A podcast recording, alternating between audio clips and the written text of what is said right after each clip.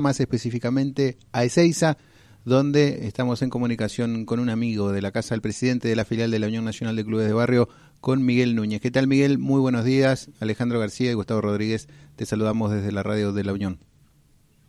¿Qué tal? Buen día, Ale, ¿cómo están? Bien, muy bien. Bueno, gracias por esta comunicación. Sabemos que estás con muchísimo trabajo, pero no queríamos dejar pasar por alto eh, el festejo que hubo el viernes pasado eh, celebrando el Día del Club de Barrio de Seiza. Contanos un poquito cómo fue, fue una gran fiesta, estuvo el intendente, eh, ¿cómo fue esa jornada? No, fue un viernes muy lindo. Esto nace justamente cuando creamos la filial de, la Unión Nacional de Clubes de Seiza en diciembre de 2020. Ese día el intendente Gastón decretó que el 25 de noviembre era, iba a pasar a ser la fecha de los clubes de barrio del día del Club de Barrio de Seiza. Y bueno, el año pasado no se pudo y bueno, con mis compañeros de trabajo eh, del equipo de, del Club de Barrio y de la Unión de Clubes empezamos a ver si podíamos hacer primero en un desfile y luego con el tema de que eran, eran muy altas las temperaturas decidimos no no, no, no poner a los medios y sí hacer una, una, cena con todos los dirigentes de, de todos los clubes de barrio con el intendente eh, para festejar el día del club de barrio de Seiza. Y la verdad que salió muy lindo. Eh, unas 200 personas vinieron a, a cenar, alrededor de cuatro personas por institución. Miguel, ¿qué balance hacen del trabajo que realizaron en este 2022 ahí en Ezeiza? Y el 2022 fue un, un, año muy difícil. El balance más importante se toma a través de la normalización de la documentación.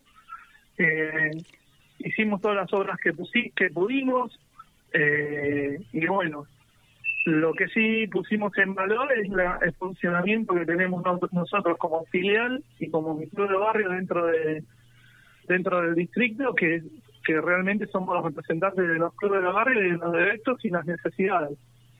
Eh, eso no, no, no, nos puso en, en, una posición donde realmente tomamos conciencia de la importancia que realmente tenemos. Ese fue el primer balance. Y bueno, con respecto a la documentación de los clubes, que, que ya estamos alcanzando el 70% de, la, de las instituciones normalizadas. Esperamos para el 2023 llegar a un 90, 95%, eh, que es altísimo. Sí, seguramente, porque es, es importantísimo, es clave porque nosotros hablamos habitualmente con clubes y representantes dirigentes de, de todo el país y es el, el, problema el problema más más importante que tiene las instituciones así que ese porcentaje que vos estás nombrando es altísimo así que bueno muy muy bueno ese trabajo que se están haciendo. También eh, vimos que, que entregaron algunos elementos deportivos electrodomésticos para los clubes. siempre hay siempre hay algo para para los clubes ahí en Ezeiza. Lo que teníamos guardado en stock son las cosas que esto totalmente agradecido a la Nacional de Clubes de Barrio. Eh, si recordás que el año pasado nos habían dado elementos en, el ministerio, nosotros habíamos guardado todo y nosotros agarramos y empezamos a armamos diferentes kits para, para todos los clubes y, y justo habíamos también recibido unas sillas de playeras entonces armamos kits para que los clubes sorteen en las fiestas de fin de año y el intendente sorteó cinco ventiladores industriales de todas las instituciones presentes. Eh, reforzando y variando el trabajo ya que se viene haciendo, que ya son cuatro años continuos de trabajar todos los días y iniciando el quinto. o sea que es un proceso con dos años de pandemia en medio, ¿no?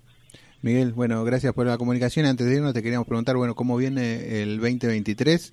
Eh, sabemos que hay muchos proyectos, muchos planes. ¿Cómo lo están esperando eh, allí en Ezeiza? Y la, realidad que la prioridad nuestra es eh, seguir todo el lineamiento de la Unión Nacional de Clubes de Barrio, fortalecer mucho, mucho ese espacio. Eh, el otro día en reunión Claudio puso a todos los elementos que tiene la Unión arriba de, la mesa para que las filiales puedan trabajar. Eso fue maravilloso. Eh, la realidad es que el espacio que genera la Unión, eh, aquellas filiales que se den cuenta y tomen en valor lo que la Unión nos permite y, la, a través de la calidad humana de la gente, ¿no? Porque la organización la arma las personas. eh, eh, vamos a lograr un montón de cosas. Y del lado nuestro, eh, meternos de lleno en, las políticas eh, sociales y deportivas de la Unión Nacional del Club de Barrio. Creo que el, el norte y la zanahoria lo pone la Unión. Después las filiales debemos seguir eso y comprometernos y trabajar con apoyo con cada compañero de cada filial, de cada distrito y apoyarnos mutuamente. Es un año para que en el 2023 se encuentren todos juntos peleando por lo mismo, luchando por los mismos colores, por la misma bandera. Eso es lo que creo. Eh, yo lo que lo que ocurre en ISA mucho tiene que ver el desembarco hace dos años de la Unión Nacional de Club Miguel, muchas gracias por esta comunicación. Sabemos que es muy intenso el trabajo allí en el distrito, como lo estaban nombrando así que seguramente eh, muy pronto vamos a estar eh, volviendo a comunicarnos para que nos cuentes todo lo que se está haciendo allí en Ezeiza. Un abrazo grande. Un abrazo y cuando quieran hacemos un programa en vivo de acá de Ezeiza. Perfecto, listo, hecha la invitación. Un abrazo grande y saluda a todos los amigos y amigas de Ezeiza. Nos vemos la noche. Chao, chao. Ahí pasó Miguel Núñez, el presidente de la filial Ezeiza.